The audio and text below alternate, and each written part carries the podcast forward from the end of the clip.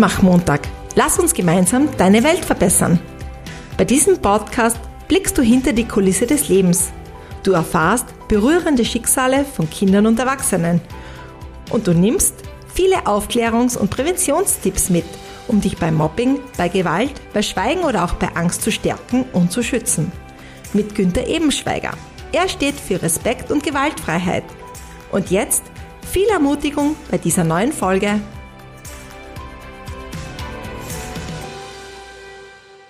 Zu dieser neuen Folge nach der Sommerpause wieder ein herzliches Servus von mir zum Mutmach-Montag. Lass uns gemeinsam deine Welt verbessern. Der Schulstart 22-23 steht vor der Tür und tausende Kinder müssen, zumeist noch als Mobbingopfer unerkannt, wieder in die Klasse und ihr unermessliches körperliches, psychisches und seelisches Leid beginnt nach dieser kurzen Sommerpause erneut. Kinder stärken, schützen und ihnen helfen, ist mir ja, wie du weißt, persönlich ein sehr großes Anliegen.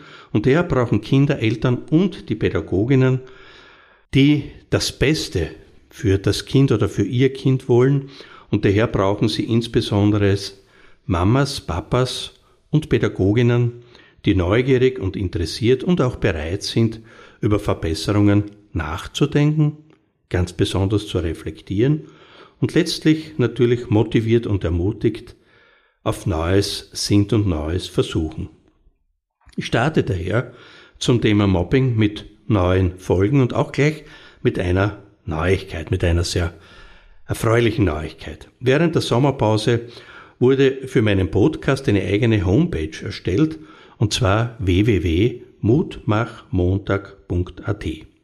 Auf dieser Seite findest du ab jetzt alle Folgen meines Podcasts und kannst mir dort direkt persönlich und auch anonym Fragen stellen. Lass uns gemeinsam deine Welt verbessern bedeutet ganz besonders für dich neugierig, interessiert und natürlich auch bereit zu sein, über Verbesserungen nachzudenken, also zu reflektieren und motiviert und ermutigt, Neues zu versuchen. Ich kann und möchte dich nicht überzeugen, das habe ich auch schon sehr oft gesagt, denn Veränderungen und Verbesserungen sind nur dann realistisch, wenn es mir, ganz ehrlich, wenn es uns gelingt, dich emotional zu berühren und damit bei dir eine intrinsische Motivation ausgelöst wird. Also, ich kann dich nicht verändern, sondern nur du kannst dich selbst verändern und verbessern. In dieser ersten Herbstfolge erzähle ich dir über ein zentrales Thema bei Kindern, bei Jugendlichen, bei Eltern und natürlich auch bei Pädagoginnen und ganz besonders in Klassen. Es geht um das Thema Betzen und ich beginne mit einem berühmten Ausspruch von Rousseau aus 1762. Er hat gesagt, die Kindheit hat ihre eigene Weise zu sehen, zu denken und zu empfinden. Nichts ist unsinniger als ihr die unsrige unterschieben zu wollen. Und daher fängt unser Thema schon mit der Frage an, was ist überhaupt unter Betzen zu verstehen? Und ich habe jetzt einfach Wikipedia gefragt und da steht Folgendes. Betzen ist ein negativ konnotiertes, vor allem in der Kinder- und Schülersprache gebräuchliches Wort für verraten oder ausplaudern, gelegentlich auch zutragen, preisgeben, umgangssprachlich auch auspacken. Das heißt, in der Schülersprache wird damit das Melden und das Erzählen unerwünschten Verhaltens an eine Autoritätsperson, ganz besonders natürlich Pädagogin oder Pädagoge oder auch an dich als Mama oder Papa bezeichnet. Betze als Ausdruck für jemand, der betzt, ist, und das kann ich also auch meiner täglichen Arbeit ja äh, bestätigen, ein gebräuchliches Schimpfwort. Und bereits jetzt wird es schwierig für dich als Mama, Papa oder Pädagogin. Und die Frage ist, warum? Einerseits möchtest du natürlich nicht, dass Kinder andere verraten, andererseits sollen uns aber genau die Kinder dann davon berichten, wenn sie beispielsweise auf dem Spielplatz von einer unbekannten Person angesprochen werden. Gerade wenn diese unbekannte Person deinen Kindern beispielsweise erzählt, dass sie nichts verraten dürfen. Und daher Betzen ist nicht gleich Betzen. Mein erster Tipp an dich. Bevor du also vorschnell handelst, solltest du überlegen, warum dein Kind betzt. Was möchte dein Kind erreichen? Der Inhalt kann derselbe sein, aber die Absicht macht den Unterschied. Und von der Intention dieses Unterschieds hängt dann auch die Reaktion des Erziehenden, also von deiner Reaktion ab. Zwei Beispiele zur Verdeutlichung. Das Beispiel Nummer eins. Der Sandras Bruder Anton erzählt dir, seine Schwester habe ohne zu fragen Süßigkeiten genommen. Bin überzeugt, das wirst du schon sehr oft gehört haben. Antons Absicht ist klar. Er will seine Schwester anschwärzen, er verrät sie, um sich bei dir einzuschmeicheln. Zwischen den Zeilen sagt er dir, schau mal, die da ist böse und ich bin ganz lieb. Dieses Verhalten solltest du nicht tolerieren. Du könntest jetzt zum Beispiel darauf antworten, damit hast du nichts zu tun, Papa und ich erziehen Sandra. Doch Vorsicht. Diese Worte gehen jetzt dann ins Leere, wenn du nun die Süßigkeiten Diebin, also Sandra, zur Rede stellst. Dann nämlich ist Antons Rechnung natürlich wieder aufgegangen. Wenn du also in einer Situation wie dieser der Meinung bist, die Verbetzte unbedingt rügen zu müssen, dann solltest du darauf achten, dass der Betzer, in dem, in dem Fall der Anton, davon nichts mitbekommt und andererseits solltest du aber auch der Übeltäterin, also der Sandra, das Gefühl geben, du selbst oder dein Mann, ihr werdet, auf die, ihr werdet ihr auf die Schliche gekommen. Das Beispiel Nummer zwei. Eure beiden Kinder oder es kann auch dein Kind mit einem Nachbarskind sein, spielen im Garten. Und da kommt dein Sohn auf die Idee, auf das Hausdach zu klettern, was ihr ihm natürlich verboten habt. Das andere Kind, es kann jetzt das die Tochter sein, es kann aber auch ein Nachbarskind sein, will den Buben davon abhalten, doch der zieht sich schon an der Regenrinne hoch. Nun läuft dieses Kind zu dir und berichtet davon. Sie verrät deinen Sohn, aber in der Absicht, ihm zu helfen. Und hier solltest du dieses Verhalten jetzt eben nicht kritisieren, sondern loben. Gut, dass du mich informiert hast. Vielleicht hast du deinen Bruder oder eben meinen Sohn davor bewahrt, dass er sich verletzt. Und diese einfachen Beispiele zeigen dir bereits, dass du von Fall zu Fall unterscheiden musst, ist es Betzen oder ist es Hilfe holen. Wendet sich nämlich dein Kind aus Sorge um sich selbst oder um einen Dritten an dich oder will es ihm nur verraten, sich hervortun, sehr oft auf sich aufmerksam machen oder einen Dritten schlecht machen. Und manches Mal kannst du die Absicht deines Kindes so gar nicht sofort zuordnen.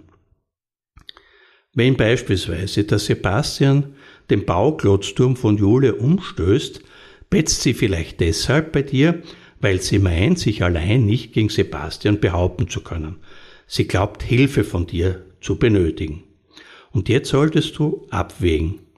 Kann Julia wirklich nicht aus eigener Kraft zu ihrem Recht kommen? Da macht es Sinn, dass du eingreifst. Meist ist es aber günstiger, dass du das Kind, in dem Fall die Julia, darin bestärkst, das Problem selbst in die Hand zu nehmen. Du könntest jetzt sie zum Beispiel fragen, was meinst du, was du tun könntest? Du hast bestimmt eine Idee dazu. Die Botschaft, die du jetzt an Julia sendest, lautet Selbstvertrauen stärken. Ich traue dir zu, dass du das schaffst. Ein weiterer Punkt ist, dass Eltern und Pädagoginnen keine Schiedsrichter sein dürfen oder sein sollen, auch wenn dir das manchmal sicherlich schwer fällt. Daher spiele eben nicht vorschnell die Schiedsrichterin oder den Schiedsrichter. Hindere die Kinder nicht daran, selbst Lösungen zu finden. So stärkst du nämlich ihr Selbstvertrauen und Selbstvertrauen ist eine gute Voraussetzung gegen häufiges Betzen. Und deshalb wäre es jetzt tatsächlich absolut kontraproduktiv, dem Kind Vorwürfe zu machen. Denn dadurch fühlt sich jetzt das Kind noch mehr zurückgesetzt und du löst auch nicht die Probleme, die hinter diesem Petzen unter Anführungszeichen stecken. Durch aktives Zuhören, das heißt durch Nachfragen, warum das Kind das Gefühl hat, es müsse ein anderes Kind verraten, ermutige betzende Kinder dagegen dazu, sich künftig mit ihren eigenen Problemen auseinanderzusetzen und Lösungen dafür zu suchen. Die Kinder erwerben durch solche Gespräche emotionale Kompetenzen und diese emotionalen Kompetenzen sind wieder eine fundamentale Grundlage für Selbstbewusstsein, Selbstvertrauen und Selbstständigkeit. Wenn natürlich jetzt ein Kind ständig betzt und ständig deine Aufmerksamkeit beansprucht, dann solltest du allerdings irgendwann auch klare Grenzen ziehen. Du musst dem Nachwuchs dann deutlich zu verstehen gegeben, dass auch du das Bedürfnis hast, nicht den ganzen Tag die Schiedsrichterin oder den Schiedsrichter zu spielen. Was allerdings immer wichtig ist im Bereich von, des Betzens, bei Gefahr ist Betzen immer richtig. In einigen Situationen ist es eben wichtig, dass dein Kind andere verbetzt, unter Anführungszeichen. Ich meine damit Hilfe holt. Zum Beispiel, wenn dadurch jemand in Gefahr gerät. Das bedeutet jetzt für dich als Mama, als Papa oder als Pädagogin oder durchaus auch als Oma oder Opa, Bitte vermittle dem Kind frühzeitig, dass es sich auch mal gegen den Willen der Freunde oder Geschwister jemanden anvertrauen darf. Denn durch Betzen unter Anführungszeichen können durchaus Gefahrensituationen abgewendet werden. Sich in einem solchen Fall gegen Freunde oder Geschwister zu stellen, ist allerdings nicht einfach und erfordert auch sehr viel Selbstvertrauen. Und daher werden Kinder eher dazu in der Lage sein, wenn sie vorher im Gespräch von dir gelernt haben, dass du sie für das Betzen nicht verurteilst, sondern ihnen hilfst, den zugrunde liegenden Konflikt zu lösen. Ein nächster Punkt ist, Betzen ist altersabhängig. Das bedeutet, jedes Kind löst seine Entwicklungsaufgaben natürlich abhängig vom persönlichen Temperament, seiner Umwelt und seiner Erziehung. Und ganz besonders entscheidend ist immer, was das Kind bisher gelernt hat und was davon erfolgreich funktioniert hat. Mit rund drei Jahren fängt das Betzen an. Warum dein Kind andere verrät und wie, wie, du darauf reagieren solltest, ist jetzt die Frage. Ein Kleinkind verrät andere hauptsächlich, wenn es sich ungerecht behandelt fühlt, zum Beispiel weil der Bruder schon wieder das Spielzeug nicht teilen möchte oder die Schwester es weggeschubst oder kaputt gemacht hat. Indem dein Kind das aus seiner Sicht nicht regelkonforme Verhalten verrät, man muss teilen, hast du es Mama oder Papa gesagt, erhofft sich also dein Kind Unterstützung bei dir. Du solltest jetzt deine Autorität einsetzen, damit es seine eigenen Wünschen durchsetzen kann, denn die Kompetenz zur Empathie ist bei diesem Kleinkind eben noch nicht so weit ausgeprägt, dass es die Gefühle anderer bei seinen Entscheidungen entsprechend abwägen und gewichten kann. Und daher, Kleinkinder schädigen andere auch nicht bewusst mit Petzen. Kommen jetzt zum Kindergarten oder schon in Richtung Vorschule.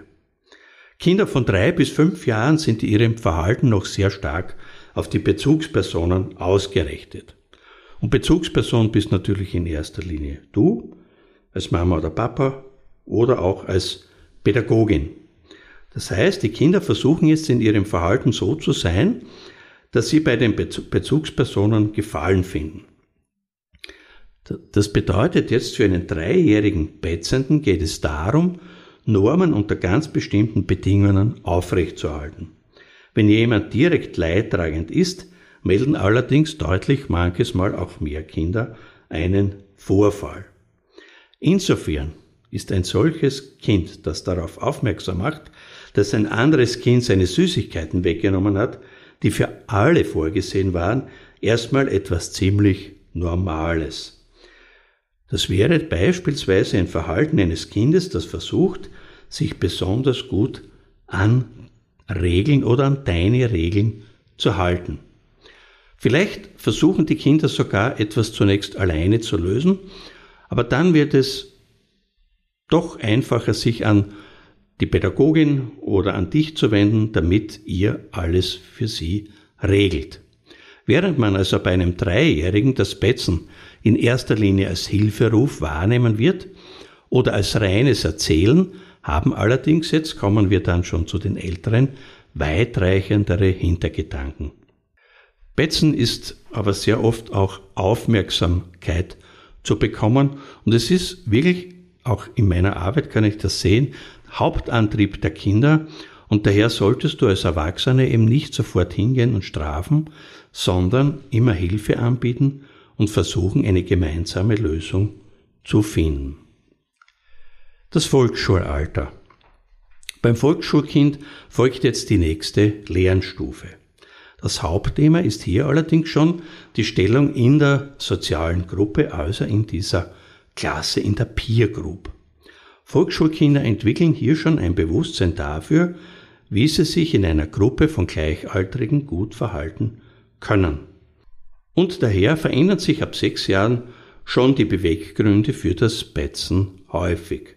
Anhand von Befragungen können Kinder daher ab dem Volksschulalter eine Vorstellung darüber entwickeln, was Betzen ist und dass es sozial nicht erwünscht ist. Sie haben also jetzt schon gelernt, die Perspektive des oder der anderen mit in ihren Entscheidungen einzubeziehen. Kinder können tatsächlich jetzt andere verraten, um diese bewusst zu schädigen. Jedoch sollten Erwachsene vorsichtig sein, Kindern bei jedem Betzen gleich eine böse Absicht zu unterstellen. Und daher wird das Thema Betzen jetzt wirklich relevant. Wenn also ein siebenjähriges Kind andauernd kommt und erzählt, was andere falsch machen, dann sollte das Kind auch verstehen lernen, dass es, wenn es immer so über andere redet, zukünftig von den anderen Kindern sehr wahrscheinlich ausgeschlossen wird. Achtung allerdings, bevor du als Mama, Papa oder Pädagogin das betzende Kind tadelst, solltest du dem Kind erst einmal zuhören und versuchen herauszufinden, warum es überhaupt andere verrät. Und ganz klar, das Bild, das ein Kind bis ins hohe Alter von sich selbst hat, hängt in hohem Maße davon ab, wie du als Elternteil und auch als Pädagogin das Kind bewertest. Wenn du jetzt also dem Kind wiederholt sagst, du bist eine Petze, dann wird es das in sein Selbstbildnis integrieren. Ich bin eine Person, die petzt. Und das solltest du als Erwachsener ihm nicht auf die leichte Schulter nehmen. Daher ist auch die Wortwahl, wie man mit Petzen umgeht, außerordentlich wichtig. Du solltest mit Begriffen wie Lügen oder Petzen sehr vorsichtig sein, weil du ja das Verhalten immer durch die Erwachsenenbrille siehst und auch als Erwachsener beurteilst. Und das ist ein elementarer Unterschied zwischen dir und dem Kind. Das heißt, erwachsene Maßstäbe sind so nicht anwendbar und du als Mama, Papa, als Pädagogin, also als Erwachsener solltest lernen, die Intention der Kinder richtig wahrzunehmen. Letztendlich bist es du als Erwachsener, die Situation zu bewerten und die Kinder lernen aus deiner Erwachsenenbewertung. Eine vermeintlich böse Absicht sollte daher auf keinen Fall überbewertet und hart verurteilt werden. Vielmehr geht es darum, Verhaltensstrukturen wie Betzen bis zum Einsetzen der Pubertät, also der Jugend, freundlich und mit Geduld zu klären. Und damit komme ich jetzt zu den Jugendlichen und der Peer Group. Verbetzen stellt in der Regel bei Jugendlichen ein negativ konnotiertes Verhalten dar, wobei es dabei um Verraten, Ausplaudern von ihnen anvertrauten Geheimnissen geht. Von Schülerinnen, von Schülern wird unter Betzen bzw. Verbetzen das Melden oder das Erzählen unerwünschten Verhaltens an eine Autoritätsperson, entweder eben an dich als Eltern oder an die Pädagogin bezeichnet. Und auch hier meine große Bitte, denn oft ist Betzen ein Ausdruck von Hilflosigkeit, wie ich praktisch in meiner täglichen gewaltpräventiven Arbeit sehe, spüre und höre. Kinder und hier ganz besonders in Klassen, die bei Gleichaltrigen wenig Anerkennung finden, versuchen daher nicht selten sich auf diese Weise bei der Klassenlehrerin Gehör zu verschaffen und geraten dabei in einen Teufelskreis, denn ihr Verhalten drängt, sich, drängt sie noch weiter ins Abseits. Ich betone nochmals, Hilfe holen ist kein Betzen und das müssen auch die Kinder wissen, die gemobbt werden. Denn solange sie nur Betzen als etwas Verbotenes kennen, reden sie nicht, sondern schweigen, oft über viele Jahre lang über ihr Martyrium. Daher mein dringender Appell zum Thema Betzen an dich.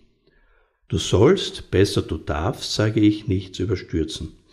Wichtig ist, dass du deinem Kind von klein auf klar machst, dass Hilfe holen nicht immer Betzen ist. Und bitte, wenn ein Kind zu dir kommt und du noch nicht weißt, ob das nicht auch Hilfe holen sein kann, dann verzichte bitte auf Ratschläge wie, warum erzählst du mir erst jetzt davon?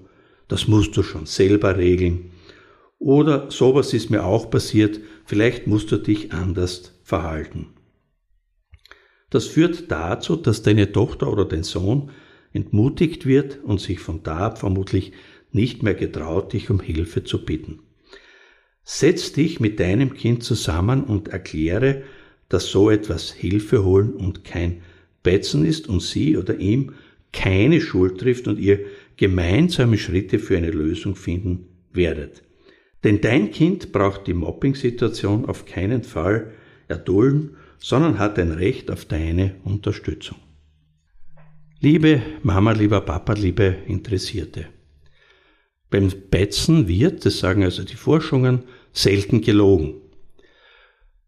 Studien haben ergeben, dass die gebetzten Sachverhalte zu etwa 90 Prozent der Wahrheit entsprachen. Und auch wenn man manchmal das Gefühl hat, dass Kinder ununterbrochen betzen, in Wirklichkeit kommen sie im Schnitt nur in jeder 15. Situation, in der ihnen subjektiv Unrecht widerfährt, zu den Erwachsenen. Dort werden sie in der Regel dafür gerügt. Kinder werden etwa zehnmal häufiger für das Betzen getadelt als fürs Lügen. Statt also immer, weil man das eben so macht, darauf hinzuweisen, wie böse das Betzen ist, solltest du besser individuell auf die jeweilige Situation eingehen und nach Lösungen suchen. Es ist mir bewusst, das ist zeitaufwendiger, wirkt sich aber langfristig auf das Selbstbewusstsein, die Selbstständigkeit und die vertrauensvolle Eltern-Kind-Beziehung aus.